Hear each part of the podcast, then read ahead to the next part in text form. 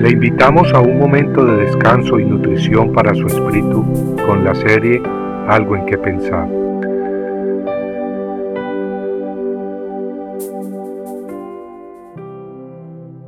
Dios conoce vuestros corazones, porque lo que los hombres tienen por sublime delante de Dios es abominación.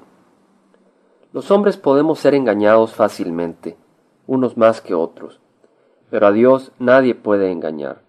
Tal como leemos las palabras de Jesús en Lucas 16:15, Dios conoce vuestros corazones.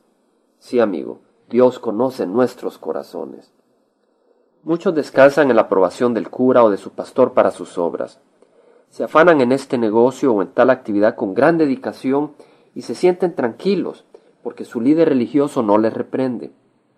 El gran apóstol Pablo nos dio el ejemplo, sin embargo, de una vida consagrada a Dios y no dependiente de la aprobación de los hombres. Que el Señor nos dé ese espíritu, esa consagración. En una Tesalonicenses 2.4, Pablo le escribe a la iglesia que sus palabras fueron no como para agradar a los hombres, sino a Dios, que prueba nuestros corazones. El apóstol les recuerda cómo en su visita les compartieron el Evangelio a pesar de la fuerte oposición. Pero su perseverancia nacía del hecho que ellos predicaban la verdad y sus intenciones eran puras. Este mundo, temporalmente bajo el poder de Satanás, insiste en mezclar la verdad de Dios con la mentira del príncipe de las tinieblas. Es por eso que nuestros corazones engañosos y engañados necesitan la luz de la palabra de Dios que los ilumine.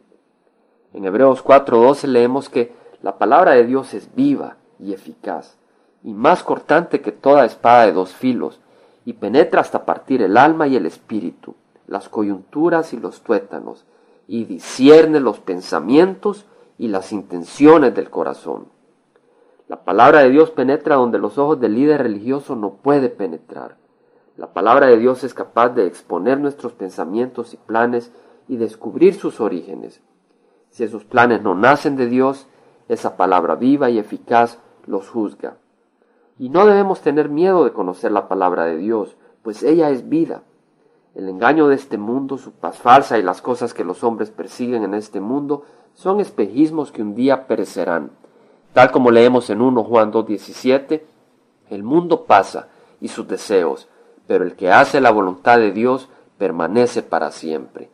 Voluntad que descubrimos en su palabra, las escrituras, a medida que nos dejamos guiar por el Espíritu de Dios.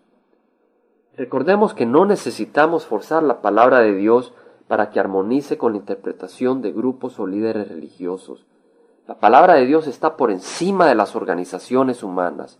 Esa palabra es santa y eterna y es para nuestro beneficio, para darnos vida, para darnos luz y para enseñarnos el camino verdadero.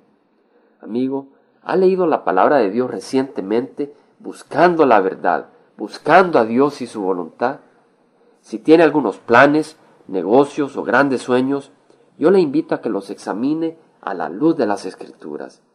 Y si esos planes son de Dios, encomiéndelos en sus manos para que sean bendecidos y llevados a cabo victoriosamente para su honor y gloria. Pero si la palabra santa los juzga, revelando que no vienen de Dios, entonces le invito a que los rinda a sus pies, a los pies de aquel que es un fuego consumidor, que refina el oro pero consume la paja. Y a medida que se desprende de lo que no es de Dios, ese fuego se avivará más, calentando su vida y la de quienes lo rodean. Compartiendo algo en qué pensar, estuvo con ustedes Jaime Simán. Si usted desea bajar esta meditación, lo puede hacer visitando la página web del Verbo para Latinoamérica en www.elvela.com. Y el Vela se deletrea E L B de verdad E L A, donde también encontrará otros materiales de edificación para su vida.